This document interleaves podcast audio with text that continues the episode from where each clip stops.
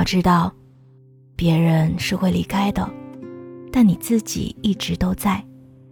所以，要每天好好吃早餐，房间里可以常备鲜花，偶尔给自己买买礼物。其实生活的秘密也不过如此。那些平静之中留在你生命里的，就是你想要的，也是真正属于你的。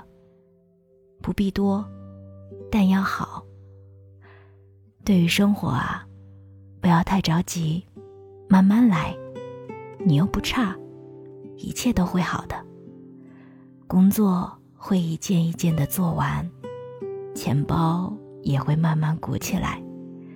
你爱的人呢，也会慢慢变好。